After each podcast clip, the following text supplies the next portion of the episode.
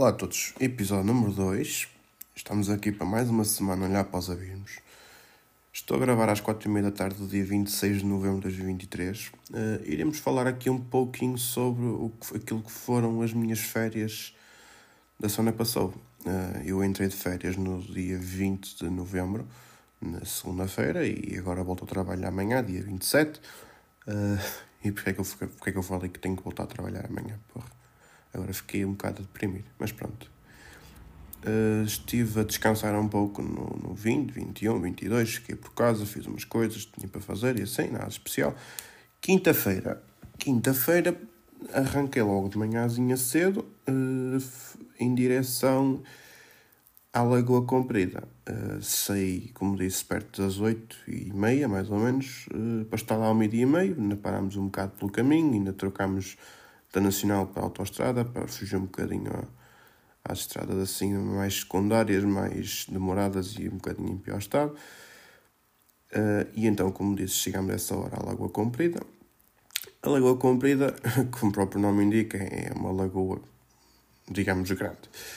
Uh, fomos então, passamos por lá para visitar, uh, ver aquilo que era, no fundo.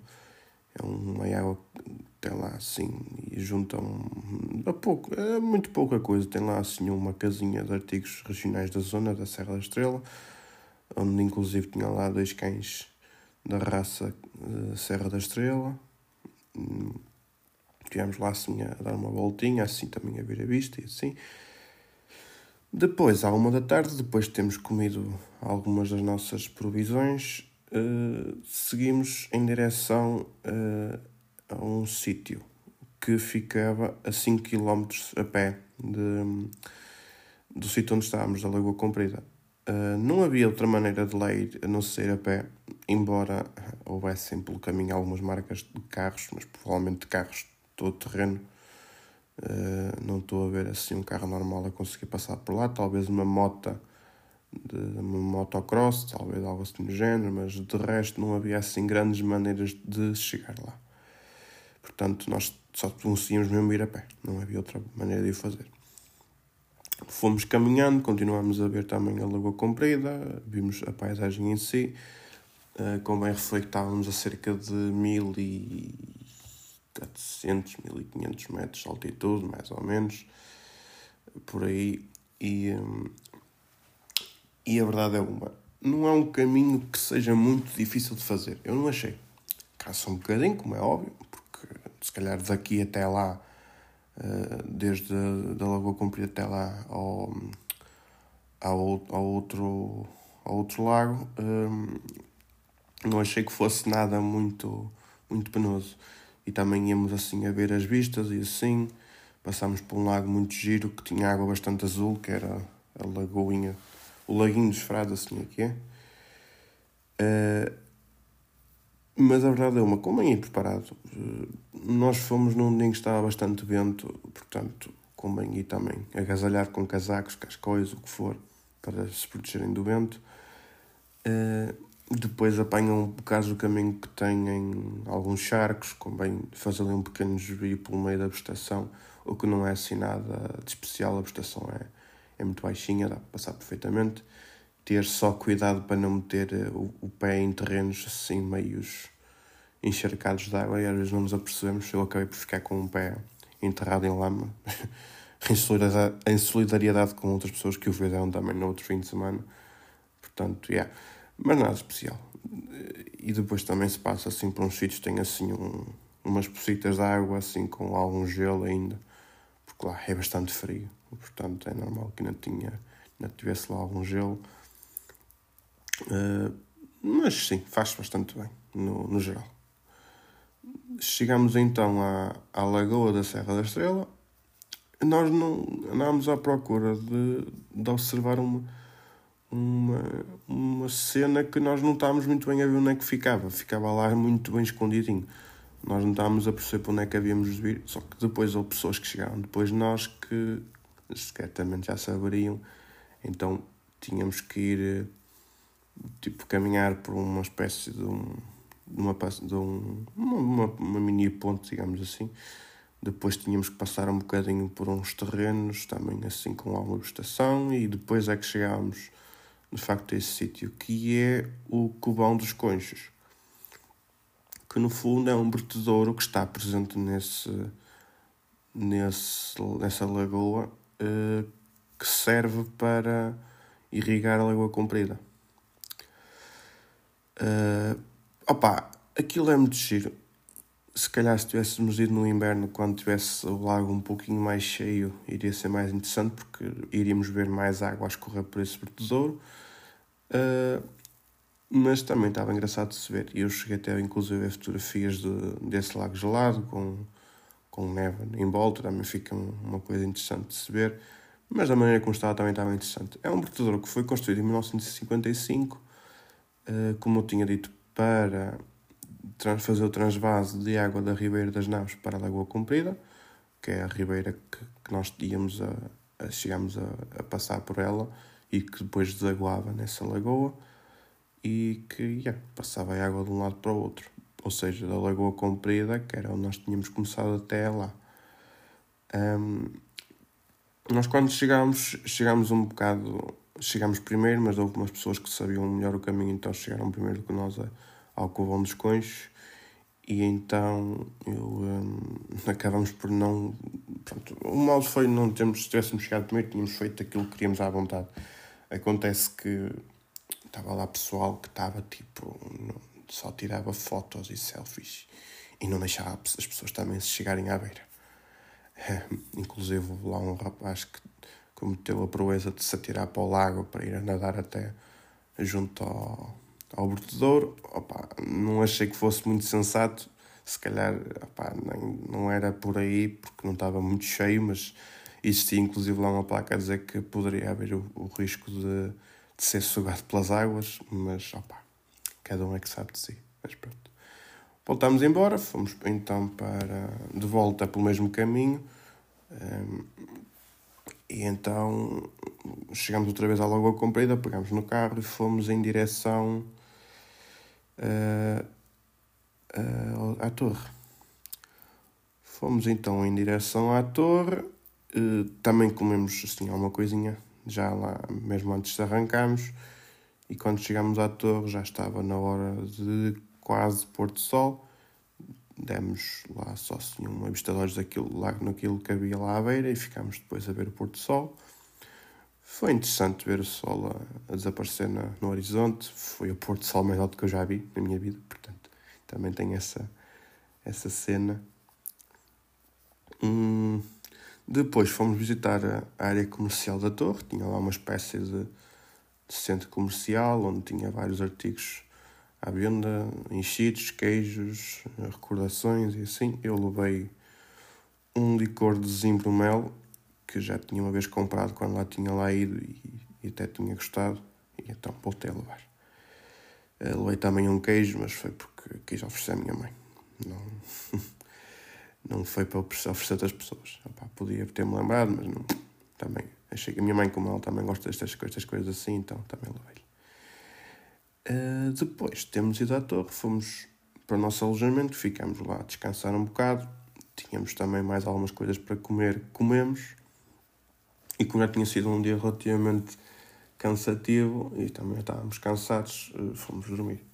Já no final do dia. Uh, dia a seguir acordamos, comemos o pequeno almoço no local onde ficámos alojados uh, e de seguida fomos trocar de, de, de bandas, digamos assim. Fizemos o check-out, passámos de novo junto no, numa rotunda que existe junto à torre, parámos lá um bocado para vermos também a vista do outro lado, porque nós tínhamos visto a vista do lado uh, oeste, desta vez estávamos a ver do lado oeste. Hum, e ficámos lá um bocadinho a ver. De seguida fomos então, descemos serra abaixo, continuámos sempre a ver as paisagens e assim fomos então ver, assim, mesmo muito rapidinho, fomos até Loriga, que é uma aldeia que também ficava pelo caminho. Assim também interessante de se ver uh, giro, bastante gira. De defesa que é uma aldeia que está a cerca de mil metros de altitude, portanto, as pessoas que lá vivem, pá, não sei como é que conseguem. Eu falo por mim, porque eu, Enquanto lá estive, assim, nestas altitudes um pouquinho mais altas, houve ali algumas situações que eu senti de facto que estava com um bocado de falta de ar. Mas foi situações muito pontuais. Mas a malta que lá vive, não sei como é que faz. Já, já terá essa resistência, certamente. Aliás, quando devem descer até sítios mais baixos, assim, por exemplo, no Norte estamos a 200 metros de altitude, no, no Porto, por exemplo, já estamos a cento e poucos metros de altitude. Essa malta, quando vem cá para baixo, é do tipo ui, isto agora, agora é que vou uh, ser mais produtivo, agora é que vou. Não sei se me estou a fazer entender, mas fiquei um bocado com essa percepção. A malta que chega cá abaixo, quando respira, parece que tem ali um. Parece um doping, digamos assim, não é? Não sei. Estou aqui a pensar em voz alta. Depois de Loriga, seguimos então em direção a Piódon.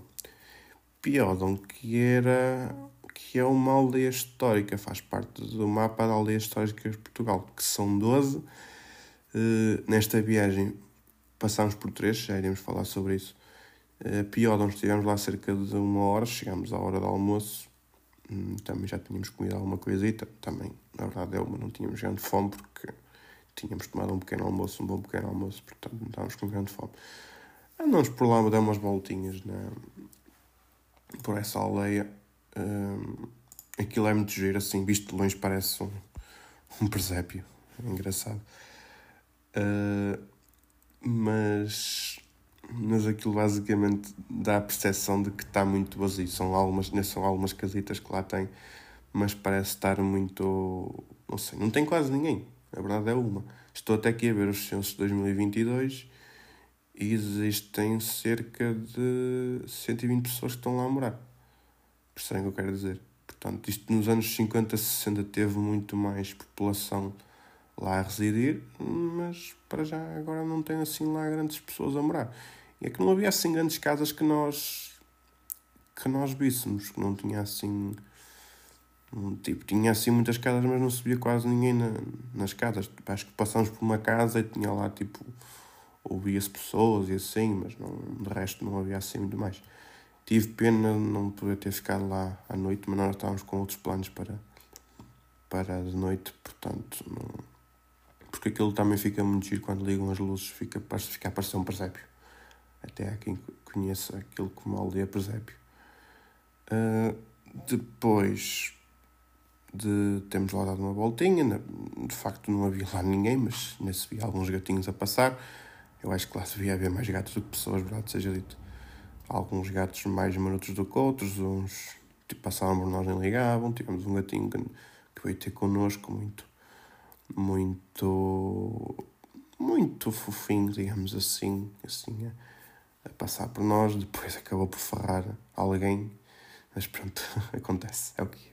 São gatos, os gatos são os animais assim, selvagens, é normal que isso aconteça. Uh,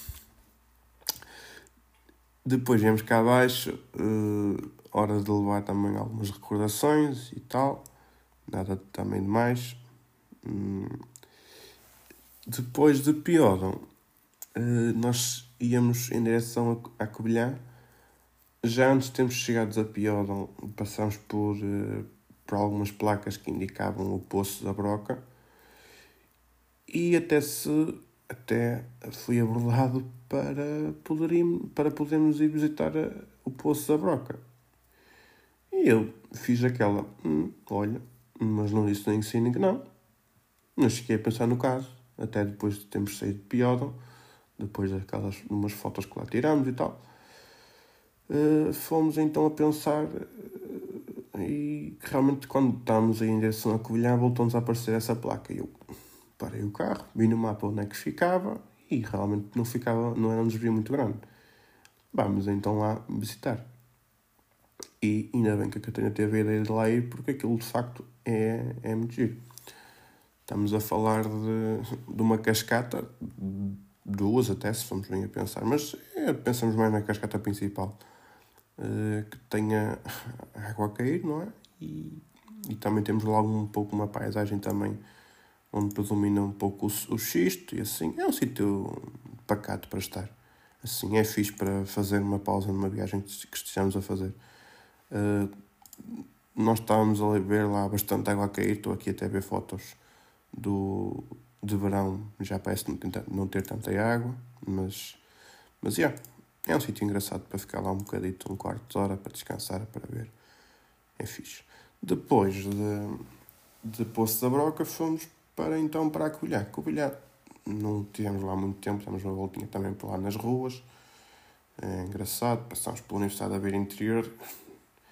Universidade essa que também tem o mesmo curso que eu tirei na Universidade do Minho. Deve ser das poucas, acho que universidades públicas são as duas únicas que tenho. Mas tivemos lá muito pouco tempo. Também foi só mesmo para comer alguma coisa de lanche. E tá.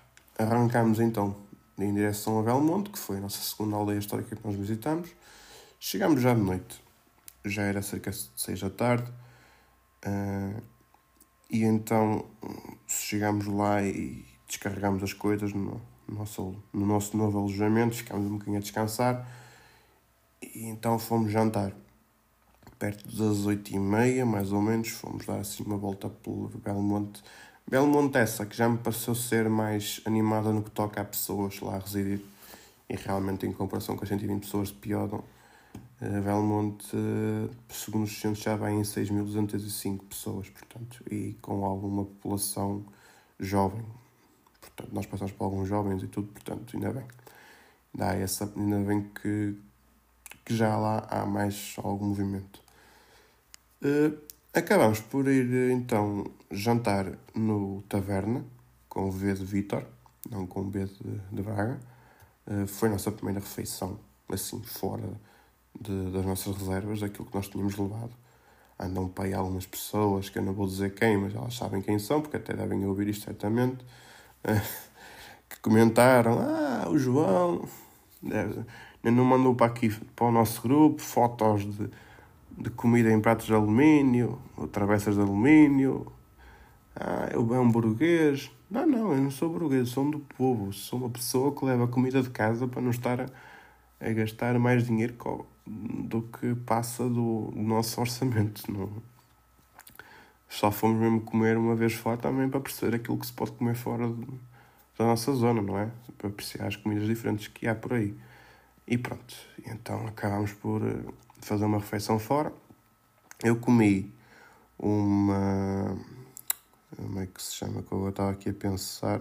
Exatamente, foi uma posta serrana, ainda ponderei levar picanha, mas oh, vou antes comer aqui uma posta.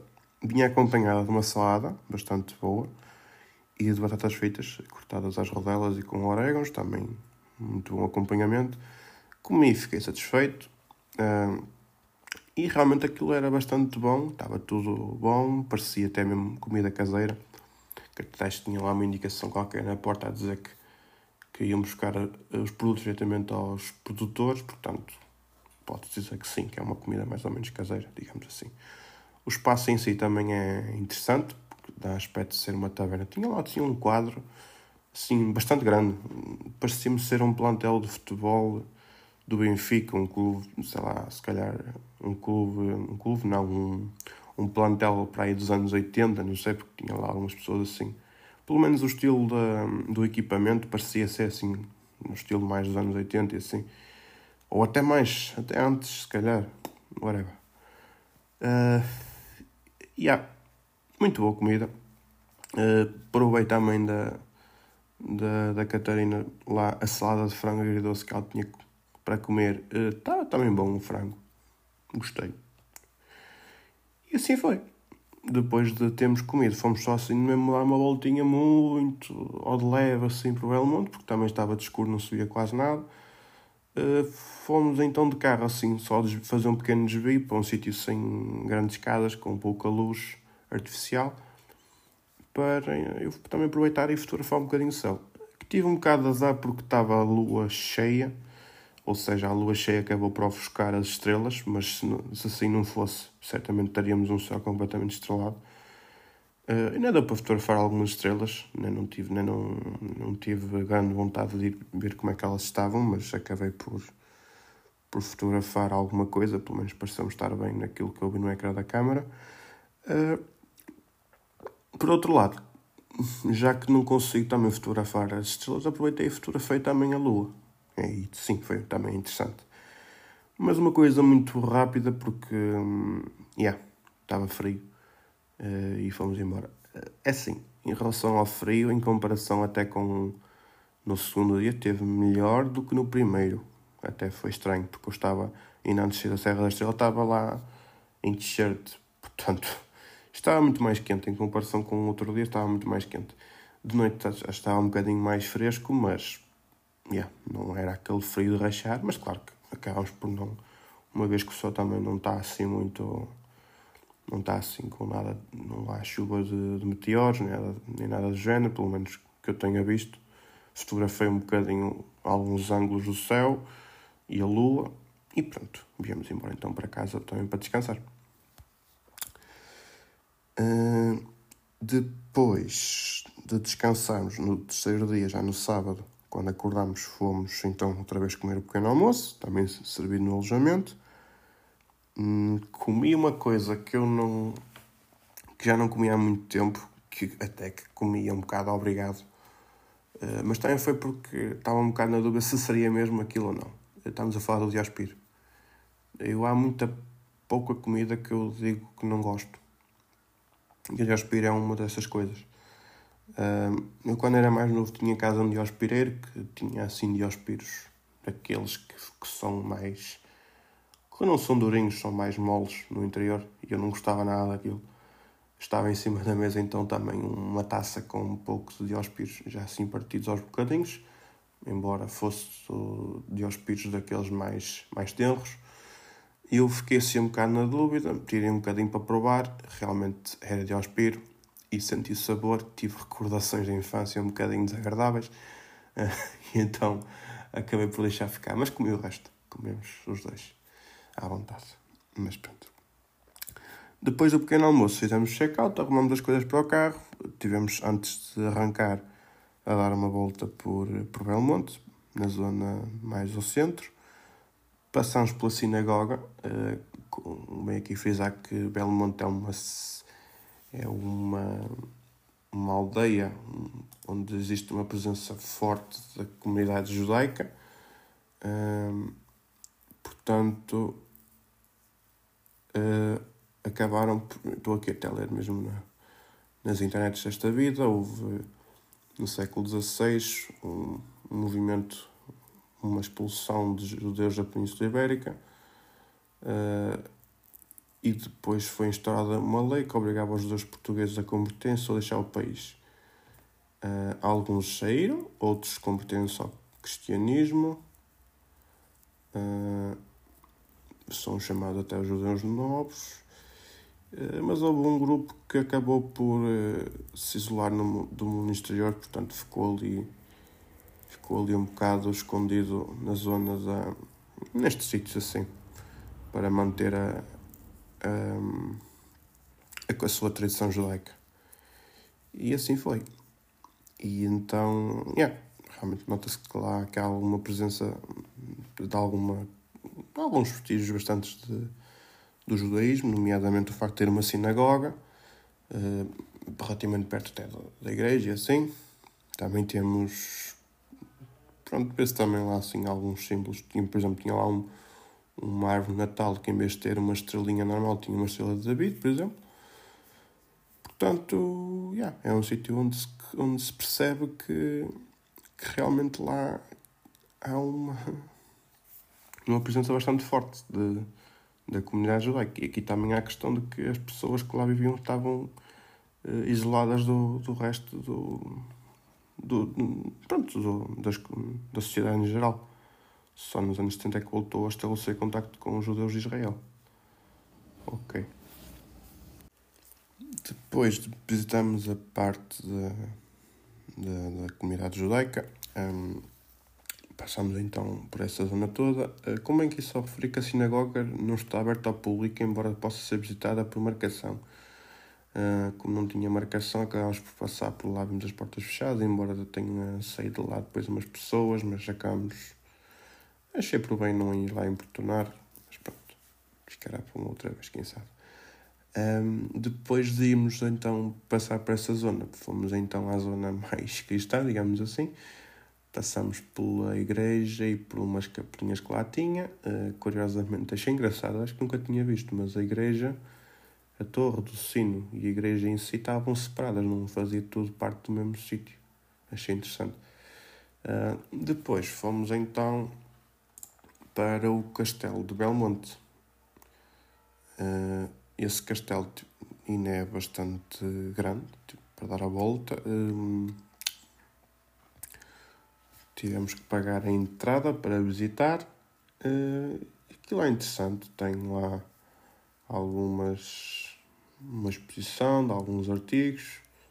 Uh, portanto, era um castelo que pertencia. Uh, pertence, os alqueires do castelo, neste caso, pertenciam à família do Pedro Alves Cabral. Uh, yeah. E então estão aqui pessoas a fechar portas de garagens. Uh, e então fomos visitar e demos por lá uma volta. Subimos à torre de homenagem. Hum, essa torre de homenagem, para subirmos lá acima, tínhamos que subir uma escadinha em caracol, o que para mim era porreiro, porque eu tenho algumas. não me sinto muito à vontade com alturas e assim. Mas, yeah, não é como um outro castelo que eu conheço, mas também nesse castelo já se paga menos, ou até mesmo por ser estudante, porque eu também há cena de eu ter pago um pouquinho menos por, ser, por ter o cartão jovem. Mas, mas, yeah, achei interessante visitar o castelo, valeu a pena. Depois de visitarmos o castelo, voltamos então para o carro para seguirmos para a nossa próxima aldeia histórica, que era Linhares da Beira. Uh, é outra aldeia também que tem muito pouca gente. Segundo o censo 2021 já tem 203 habitantes. Uh, portanto, yeah. é uma, uma, uma zona bastante pequena. Também tem lá umas casitas. É engraçado passar pela, pelas ruas, ver as casas que lá há. Uh, muito pacato, não se passava nada. No sábado à tarde ouvia-se lá um senhor com uma motosserra a cortar umas coisas, mas também depois acabou, parou de cortar e então era um, um paz em silêncio, não se ouvia nada, só se uns passarinhos e assim. Visitamos também o castelo, esse aberto ao público, não se pagava nada, mas também não tinha assim muito, portanto não dava para entrar em, em estruturas, portanto entre as torres e assim, porque tinha uma torre de homenagem e depois uma segunda torre um pouquinho mais pequena. Uh, yeah. E é um castelo que está edificado em cima de um, um como direi, um cabeço rochoso, exatamente é essa a indicação. E então a planta, a própria planta do castelo estava feita, adaptada à estrutura do, do, dessa, dessa rocha para, pronto, para uma questão de ser mais simples. Um, e pronto, aquilo que nós tínhamos era subir um pouquinho ali a umas a umas das muralhas e ver, e ver a vista também, que era interessante ver. Pronto, e assim foi a nossa estadia. Foi a hora então de, de voltar para casa. Uh, no regresso passámos por, uh, por outro caminho, fomos, chegamos a, a ir até Peso da Régua, Vila Real e a zona do Dourbinho até, também uma zona também bastante interessante de se ver. Também já estávamos a começar a ver essa zona já um bocadinho com o sol a querer se pôr, portanto acabou por ficar com uma luz também interessante. Um, yeah. Foi um, um, foram uns dias bem passados. Descansámos bastante, também, também andámos um bocado a pé, mas também descansámos um bocado a cabeça, fugimos um bocado da, nossa realidade, trabalho e assim, portanto já, já deu para descansar um bocadito. É isto. Pronto, fiquem bem e, e até a próxima.